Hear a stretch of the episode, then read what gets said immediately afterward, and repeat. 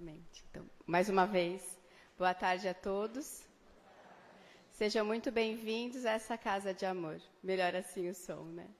Inicialmente, eu gostaria de fazer a todos vocês um convite.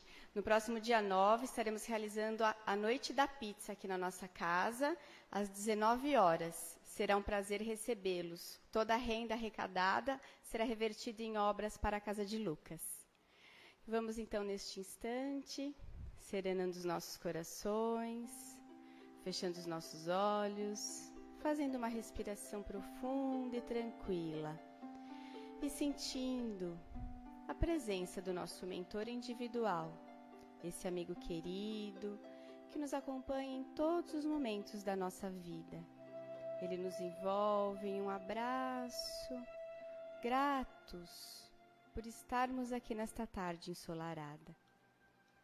E vamos sentindo a presença das equipes de segurança e proteção que prepararam esta casa, este ambiente para nos receber nesta tarde bendita.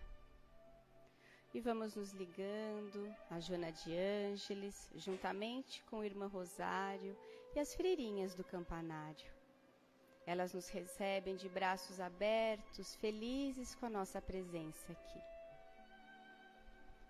E neste instante, vamos visualizando a figura de Maria de Nazaré, a doce mãe de Jesus.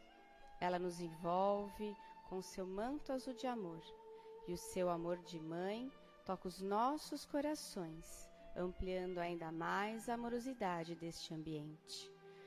Maria chega bem pertinho de nós e nos diz aos nossos ouvidos: Filho querido, tudo passa, isso também vai passar. Maria nos leva até a presença do Mestre Jesus, esse irmão maior, Mestre querido, a quem servimos com tanto amor. Jesus nos envolve na sua luz e olha fundo nos nossos olhos e nos diz: Confia, eu estarei sempre contigo. E de mãos dadas com Jesus, vamos chegando à presença de Deus, nosso Pai, Senhor de nossas vidas, força criadora do universo a quem agradecemos por tudo, tudo que somos, tudo que temos, pela oportunidade desta encarnação bendita, e a quem louvamos com a prece que Jesus nos ensinou. Pai nosso que estais nos céus, santificado seja o vosso nome. Venha a nós o vosso reino, seja feita a vossa vontade, assim na terra como no céu. O pão nosso de cada dia nos dai hoje. Perdoai as nossas ofensas, assim como nós perdoamos a quem nos tem ofendido. E não nos deixeis cair em tentação, mas livrai-nos de todo o mal. Que assim seja. E vamos envolvendo neste instante, em muito amor e gratidão, nosso querido Manuel, expositor da tarde, representando a USE de Santo André, que nos trará o tema resignação.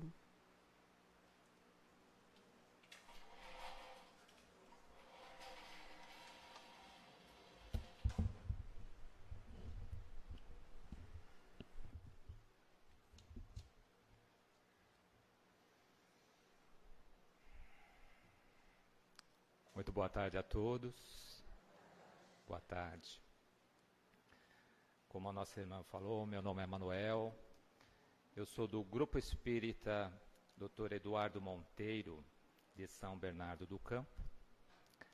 Mas falo hoje em nome da USE, USE que é a União das Sociedades Espíritas Regional Santo André, pela qual eu faço parte pela qual eu sou muito grato em ter a oportunidade de estudar, de aprender, mas principalmente compartilhar o pouco que nós temos aprendido.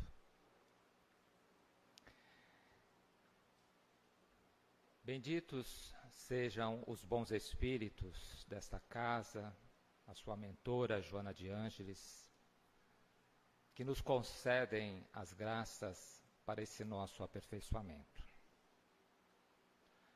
Ao nosso querido amigo e anjo protetor, pedimos o seu auxílio e a sua ajuda para que nos conceda a oportunidade de aprendermos com o Evangelho de Jesus e torná-lo ao alcance de todos nós. Resignação. Mas, afinal, o que é resignação? Eis aí uma virtude muito requerida para o dia de hoje e para os dias atuais. Além disso, quais são os efeitos da resignação de uma maneira geral para a nossa vida, a nossa vida de encarnados e para a nossa vida de espíritos que somos? quais são as consequências da resignação para as nossas atitudes, para os nossos comportamentos. É sobre isso que nós falaremos hoje.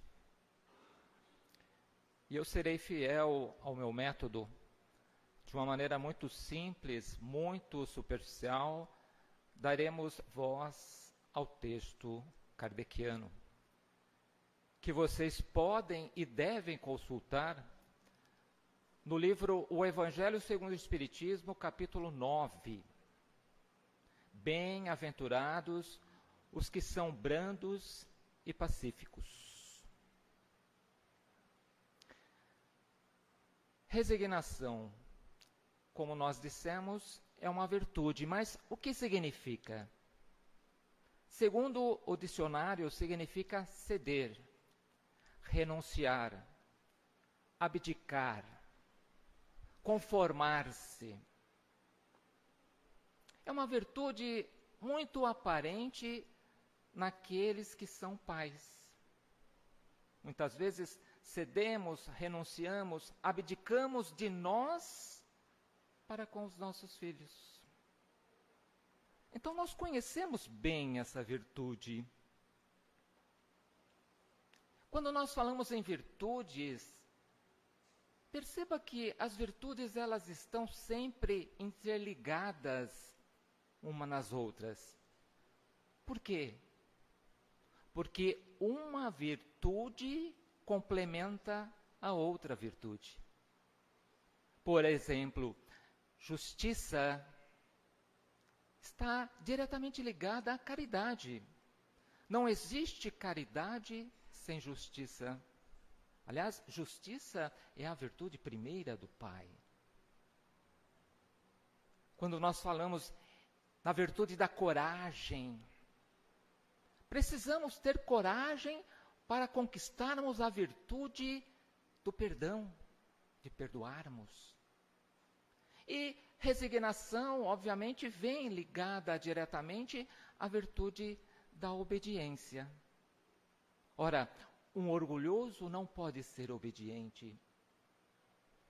Um egoísta não pode ser resignado. A doutrina de Jesus ensina em todos os seus pontos a obediência e a resignação, que são duas virtudes companheiras da doçura. Quando nós falamos sobre a doutrina de Jesus. O que é a doutrina de Jesus? Quais são os pontos principais dessa doutrina? É o amor e a caridade. As virtudes maiores, porque delas decorrem todas as outras virtudes. E não poderia ser contrário com relação à resignação, à obediência.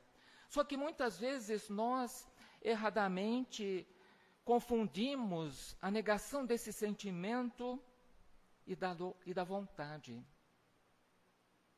Porque nem sempre devemos ceder, nem sempre devemos renunciar. Algumas questões. Não é à toa que o texto coloca uma máxima que a obediência é o consentimento da razão, dos nossos comportamentos, das nossas atitudes, das nossas ações, sempre buscando a razão disso e não fazer por fazer. Quando fala sobre a obediência desse consentimento da razão, a resignação é o consentimento do coração, ou seja, da nossa alma, do nosso espírito. É Ele que concede essa resignação de ceder, de vontade própria, de renunciar a nós mesmos. E Jesus foi a própria encarnação dessas duas virtudes de obediência e resignação, justamente onde um povo era muito apegado às questões materiais. E Jesus veio exatamente para mostrar a essa sociedade que perecia de desfalecimentos e de muita corrupção. Se hoje né, nós nos deparamos com essas situações de muitas misérias, de muitos sofrimentos, de muita corrupção, principalmente aqui no nosso país, naquela época parece que não era diferente. E Jesus veio trazer um brilho que, através desse sacrifício de resignação e do desprendimento da renúncia material. Cada época é marcada assim com o cunho da virtude ou dos vícios. A nossa época está marcada com a atividade intelectual. E o maior vício da nossa geração é a indiferença moral. Se nós analisarmos há pouco tempo atrás, dez anos,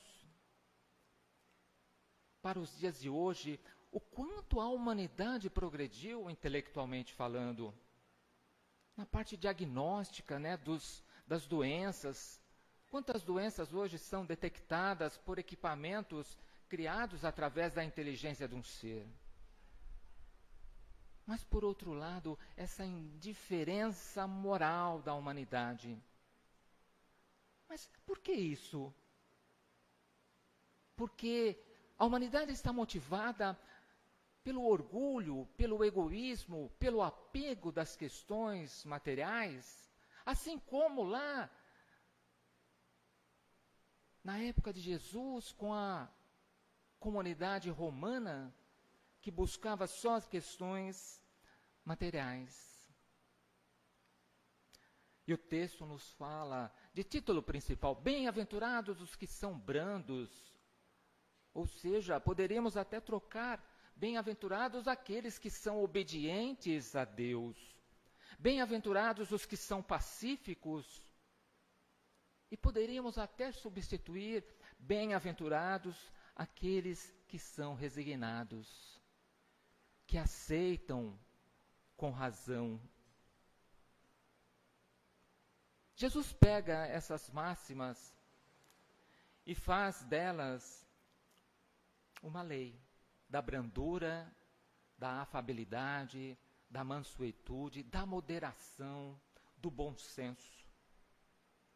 E nos diz diretamente que toda palavra, toda ação, todo pensamento contrário a esta lei nos prejudica, porque as leis presidem as relações humanas. Através destas leis é onde existe a concórdia, a concordância, melhor dizendo, que existe a união da humanidade. Porque, ao contrário, estaremos deferindo a benevolência fraterna, estaremos indo contra a própria caridade. Essa lei de Deus que nos fala sobre a humildade para com Deus, de renunciarmos muitas vezes a nós mesmos e nos dedicarmos mais às questões dos céus? A respeitar o nosso próximo, a buscar fazermos a verdadeira caridade para com ele, é a lei primeira de Deus. É o que Allan Kardec coloca na terceira parte do livro dos Espíritos, das leis morais. E aqui segue a sugestão do nosso orientador. Nos aprofundarmos mais em conhecer, em saber quais são essas leis. Kardec faz uma colocação metódica e metodologicamente falando sobre o que são leis naturais? Quais são as leis divinas, as leis morais? E ele termina o capítulo dizendo como devemos colocar em prática essas leis morais. Das nove leis morais, Kardec resume na lei de justiça, a lei primeira, da lei de amor e da lei de caridade. Entendemos que essas leis, elas estabelecem todos os nossos deveres. E o texto diz exatamente assim: todos os nossos deveres para com Deus, para com o próximo e para com você mesmo. E eu, numa reflexão com o nosso mentor, se nós estamos de bem para com Deus, para com o próximo e para com você mesmo? O que, que pode nos afetar? Porque nós estamos em concordância com essas leis, estamos em concordância com a harmonia deste planeta, deste universo. Por isso, que em muitas das nossas falas repetimos sobre o entendimento, a compreensão e a aplicação das leis de Deus. Jesus nos recomenda a renúncia ou a resignação dos bens desse mundo. Mas ele nos promete a recompensa no reino dos céus. Ora, mas nós também dependemos das questões materiais. E o texto nos fala exatamente isso. Claro, enquanto nós aguardamos a recompensa do reino dos céus, nós devemos sim né, ter as nossas coisas materiais. Mas o texto nos fala com moderação, sem o apego exagerado a estas questões, sem dar mais importância às coisas da terra do que às coisas do céu. E Jesus nos promete a justiça. O texto diz: Seja feita a justiça assim na terra como nos céus. Então a recompensa de nós termos esse cumprimento das leis de Deus, de termos essa virtude da resignação, essa recompensa será feita aqui também na terra.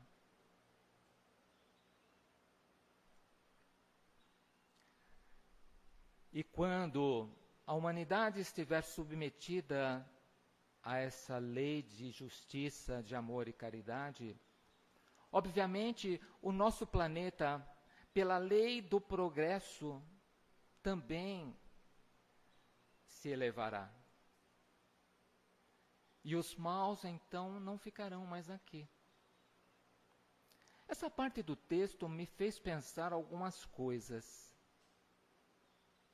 Porque sempre nós falamos sobre esse cumprimento das leis de Deus para a nossa melhoria, para nos elevarmos espiritualmente e, consequentemente, habitarmos outros mundos felizes, mundos ditosos, mundos celestes. Mas será que com a melhoria deste planeta, com a evolução de um planeta para a regeneração, Jesus nos disse: vocês são os herdeiros deste planeta. Então é apenas uma reflexão. Será que nós iremos para outros mundos ou nós iremos participar para a evolução deste mundo? Porque esse mundo é nosso.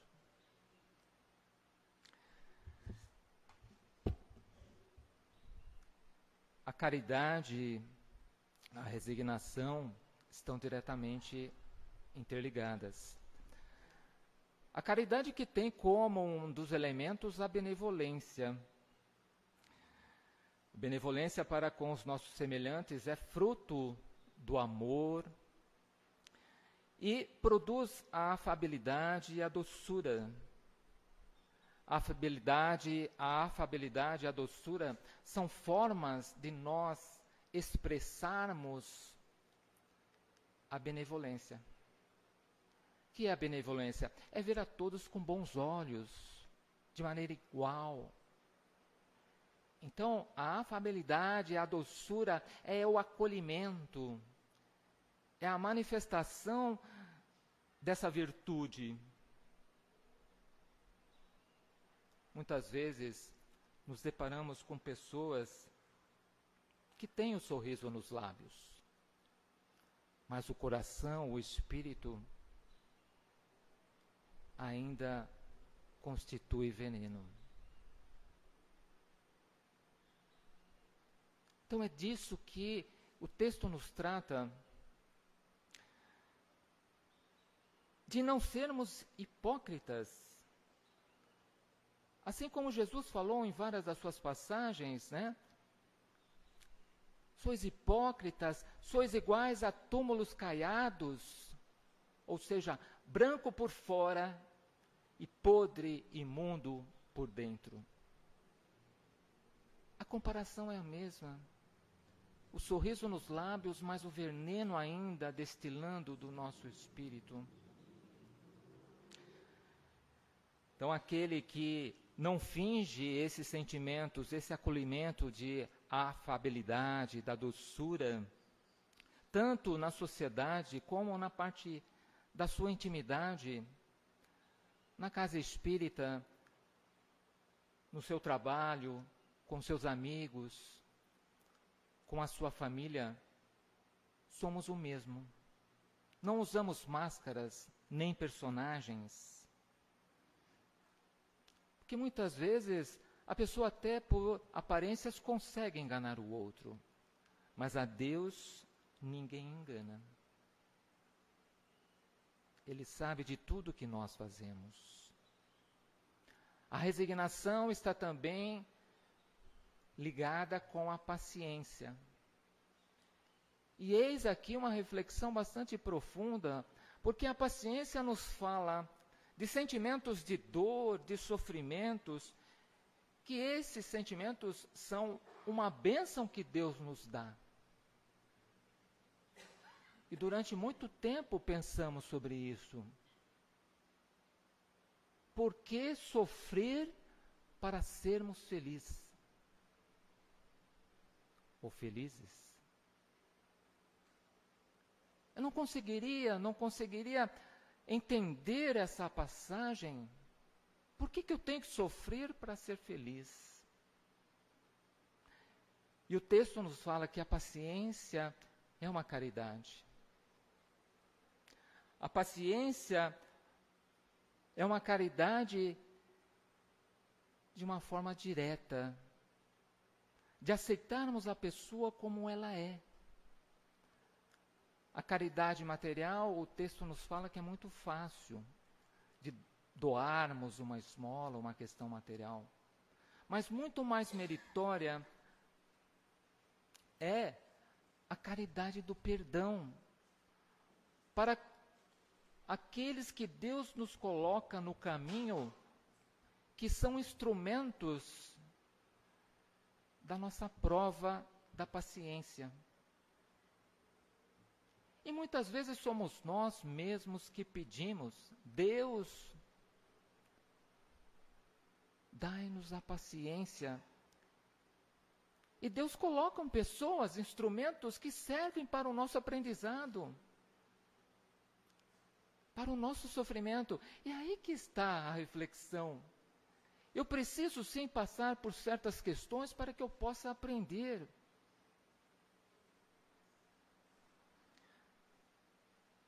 A vida não é fácil, sabemos disso. A cada encarnação que passamos, estamos melhorando.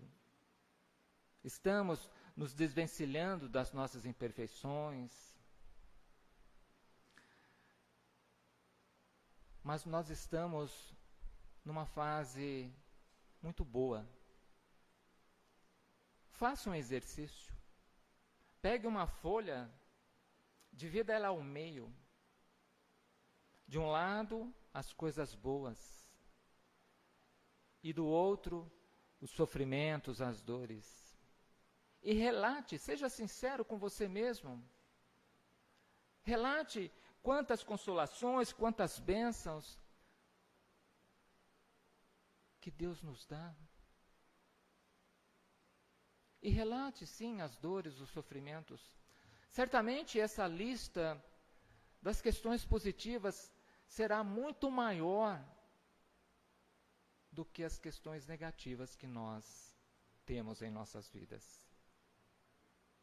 É um exercício simples, fácil, e que nos ajuda muito na outra virtude que é a gratidão. Que muitas vezes nós nos esquecemos de agradecer. Muitas vezes eu esqueci de agradecer pela minha família, pela minha saúde, né? pela minha condição física perfeita, pela minha parte intelectual, pelo meu alimento naquela hora sagrada. Ora, na oração, a prece, esse sentimento nobre, um simples obrigado, Senhor, é uma prece. Então, e Jesus, nosso modelo, nosso guia, ele é o nosso maior exemplo. Ele veio até nós né, sem ter o que passar, não necessitava passar por tudo aquilo que ele passou, mas para nos dar o exemplo. Sofreu muito mais do que qualquer um que já passou por este mundo. E nós estamos aqui para espiar as questões do nosso passado, para reparar aqueles nossos erros. Então, por isso que muitas vezes eu penso que esse sofrimento, essa dor, não é para o meu mal, certamente, mas sim para que eu possa progredir. São oportunidades para que o meu espírito evolua para que eu possa me desvencilhar do orgulho, esse orgulho que induz a cólera, a ira, que faz julgar eu mais do que o meu próximo, que faz com que eu não suporte as comparações que me rebaixam. E aqui tem uma questão muito importante. Espírita não é melhor do que católico, não é melhor do que evangélico, do que judeu, do que muçulmano. Somos todos iguais em espírito perante Deus. Muitas vezes esse parte do texto nos fala sobre essa questão da humildade de sermos. Então, quando nós refletimos sobre isso, sempre nos deparamos com a questão do orgulho ferido. E se não for um orgulho ferido, certamente está nos conduzindo para as nossas impaciências. Muitas vezes temos a falsa ideia que nós não conseguimos mudar a nossa própria natureza. Ah, eu nasci assim e vou morrer desse jeito assim. Não é bem assim. somos seres em franca evolução. Depende do nosso esforço, da nossa vontade, da nossa perseverança. Não será na primeira, não será na segunda, mas certamente será na terceira, na quarta ou na quinta. Nós temos a eternidade para nos tornarmos cada vez mais obedientes e resignados, pacientes, caridosos, virtuosos.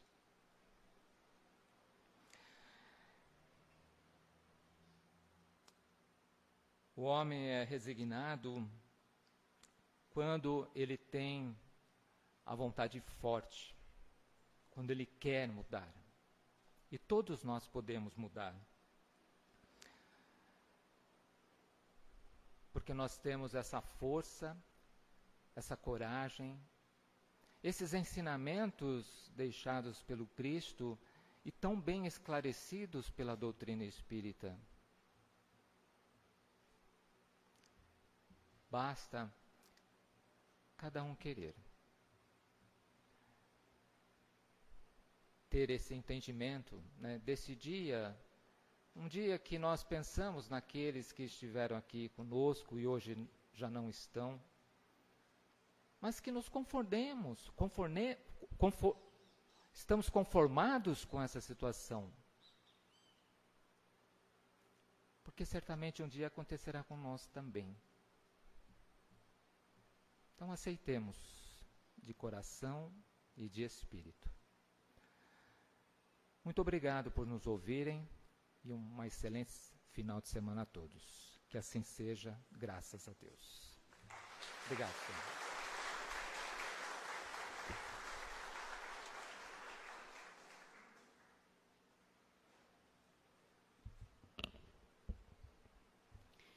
E vamos então, neste clima de tranquilidade, mais uma vez, fechando os nossos olhos, fazendo uma respiração profunda, nos tranquilizando.